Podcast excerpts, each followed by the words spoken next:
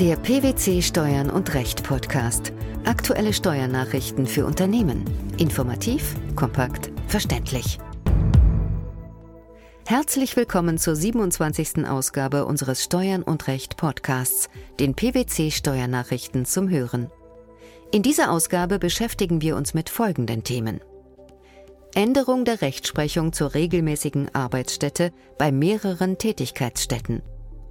Anforderungen an ein ordnungsgemäßes Fahrtenbuch.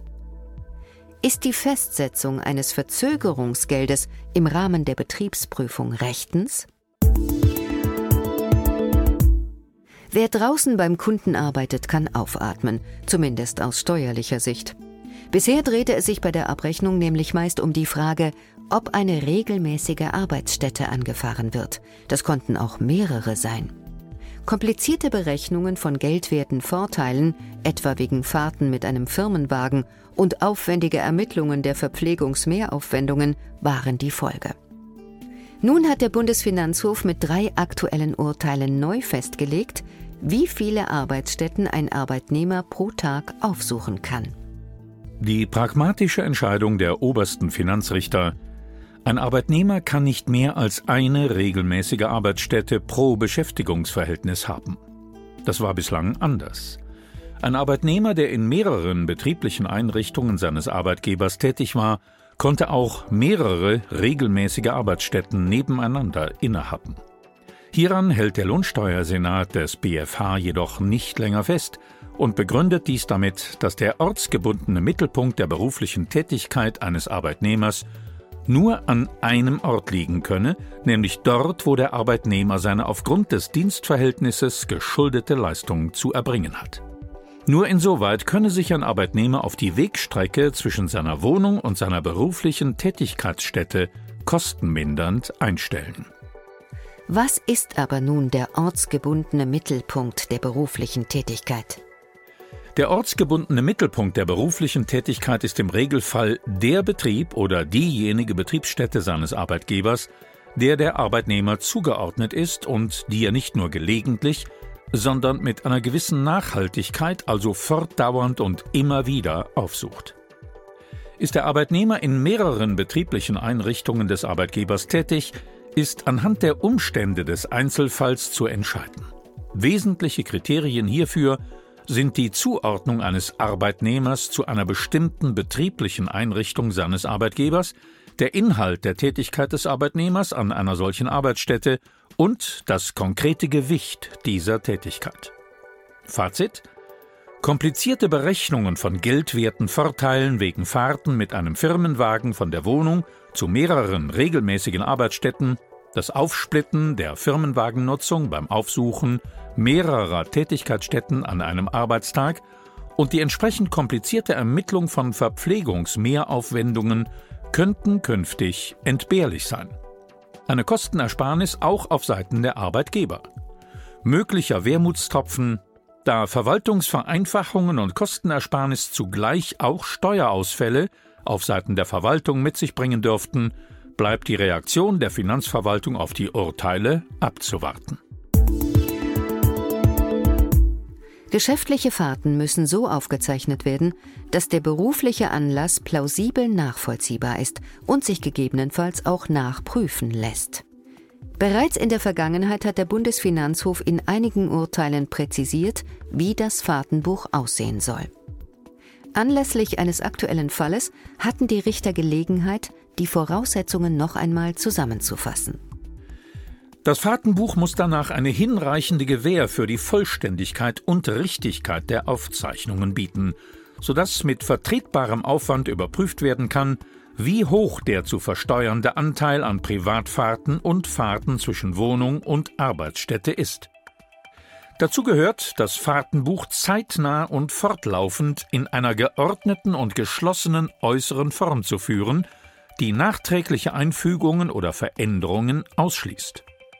Laufend, aber lose gefertigte Aufzeichnungen reichen hierbei nicht aus. Kleinere Mängel führen nach bisheriger höchstrichterlicher Rechtsprechung jedoch auch nicht per se zur Verwerfung des Fahrtenbuchs, wenn die Angaben insgesamt plausibel sind. Eine mithilfe eines Computerprogramms erzeugte Datei genügt den Anforderungen an ein ordnungsgemäßes Fahrtenbuch nur dann, wenn nachträgliche Veränderungen an den zu einem früheren Zeitpunkt eingegebenen Daten nach der Funktionsweise des verwendeten Programms technisch ausgeschlossen sind oder in ihrer Reichweite in der Datei selbst dokumentiert und offengelegt werden. Im konkreten Fall hatte der Steuerpflichtige dem Finanzamt mit Hilfe eines Tabellenkalkulationsprogramms erstellte Tabellenblätter sowie diesen zugrunde liegende handschriftliche Aufzeichnungen vorgelegt. Dies reichte dem BFH erwartungsgemäß nicht aus, da unter anderem auch eine Manipulation hinsichtlich der gefahrenen Kilometer zu einem späteren Zeitpunkt nicht ausgeschlossen werden könne. Neue Leute, bessere Software, härtere Methoden. Kurzum, der Fiskus rüstet im Kampf gegen die Steuerhinterziehung auf. Aber auch unternehmerischer Schlendrian wird hart bestraft. Beispiel wenn trotz mehrmaliger Aufforderung die gewünschten Unterlagen nicht vorgelegt oder Auskünfte nicht erteilt werden, kann das Finanzamt von der Festsetzung eines Verzögerungsgeldes als Zwangsmaßnahme Gebrauch machen. Das gilt nicht nur bei einer Buchführungsverlagerung ins Ausland, sondern auch allgemein im Rahmen von steuerlichen Außenprüfungen, also auch der Betriebsprüfung, wie der BFH jetzt klarstellte. Eigentlich ist das keine neue Entwicklung. Das Verzögerungsgeld wurde bereits im Rahmen des Jahressteuergesetzes 2009 als weitere Sanktionsmaßnahme eingeführt. Es kann zwischen 2500 und 250.000 Euro betragen. Die Anwendung eine Ermessensfrage. In einem aktuell vom Bundesfinanzhof entschiedenen Fall hatte der Steuerpflichtige den Beginn der bei ihm stattfindenden Betriebsprüfung wiederholt verschieben lassen, dies teils aus gesundheitlichen Gründen, aber auch weil die Unterlagen nicht vollständig beigebracht werden konnten. Das Finanzamt hatte ihn mehrfach auf seine Mitwirkungspflicht hingewiesen und nach fast eineinhalb Jahren des Abwartens schließlich einen Strafobolus von 2500 Euro festgesetzt. Das Finanzgericht äußerte indes Zweifel hinsichtlich der Rechtmäßigkeit des Zwangsgeldes. Anlass für die Zweifel sahen die Richter in der systematischen Stellung der genannten Vorschrift, genauer gesagt dem Paragraph 146 Abgabenordnung. Dieser sieht die Ordnungsvorschriften für Buchführung und Aufzeichnungen vor, wohingegen die Mitwirkungspflichten des Steuerpflichtigen in einem ganz anderen Paragraphen geregelt sind. Das bedeutet nach Ansicht der Finanzrichter, dass das Verzögerungsgeld nur solchen Steuerpflichtigen auferlegt werden kann, denen die zuständige Finanzbehörde die Führung und Aufbewahrung von elektronischen Büchern und sonstigen elektronischen Aufzeichnungen im EU-Ausland gestattet habe. Eine Auffassung, die vom Bundesfinanzhof geteilt wurde? Nein, keineswegs. Angesichts des eindeutigen Wortlauts kann nach Ansicht der BFH-Richter allein aus der unzutreffenden systematischen Verortung nicht darauf geschlossen werden, ein Verzögerungsgeld dürfe nur im Zusammenhang mit einer Buchführungsverlagerung ins Ausland oder einer unterbliebenen Rückverlagerung der Buchführung festgesetzt werden. Dieses Verständnis wird nach Meinung der Richter auch durch die Gesetzesbegründung gestützt. Um eine Ungleichbehandlung zu vermeiden, soll danach das Verzögerungsgeld im Falle der Verletzung von Mitwirkungspflichten unabhängig davon gelten, ob ein Steuerpflichtiger seine Bücher und sonstigen Aufzeichnungen im Ausland oder im Inland führt. Nach Ansicht des BFH war die Erhebung des Verzögerungsgeldes somit rechtens. Der Steuerpflichtige hatte die Prüfungsanordnung und auch die Aufforderung zur Vorlage der Buchführungsunterlagen nicht angefochten. Überdies wurde der Prüfungsbeginn stets auf seinen Wunsch hin mehrmals verschoben. Eine in 2010 herausgegebene Übersicht des Bundesfinanzministeriums enthält gezielt Fragen, zu denen die Finanzverwaltung in diesem Kontext schon Stellung genommen hat. Bei diesem Fragen- und Antwortenkatalog handelt es sich um eine Orientierungshilfe für die Anwendung des Verzögerungsgeldes. Eine Rechtsbindung geht hiervon allerdings nicht aus.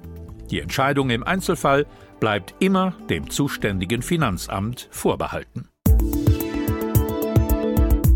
Wie viele Arbeitsstätten ein Arbeitnehmer pro Tag steuerlich aufsuchen kann, welche Anforderungen an ein ordnungsgemäßes Fahrtenbuch gestellt werden und wann Sanktionen von der Finanzverwaltung drohen. Das waren die Themen der 27. Ausgabe unseres Steuern und Recht Podcasts, den PwC Steuernachrichten zum Hören. In der nächsten Ausgabe informieren wir Sie über den Abschluss eines Steuerabkommens mit der Schweiz, die Anrechnung spanischer Quellensteuer auf die deutsche Abgeltungssteuer und über eine mögliche Steuerfreiheit bei Karussellgeschäften. Wir freuen uns, dass Sie dabei waren und hoffen, dass Sie auch das nächste Mal wieder in die PwC Steuernachrichten reinhören. Steuerliche Beiträge zum Nachlesen finden Sie in der Zwischenzeit unter tax-news.pwc.de.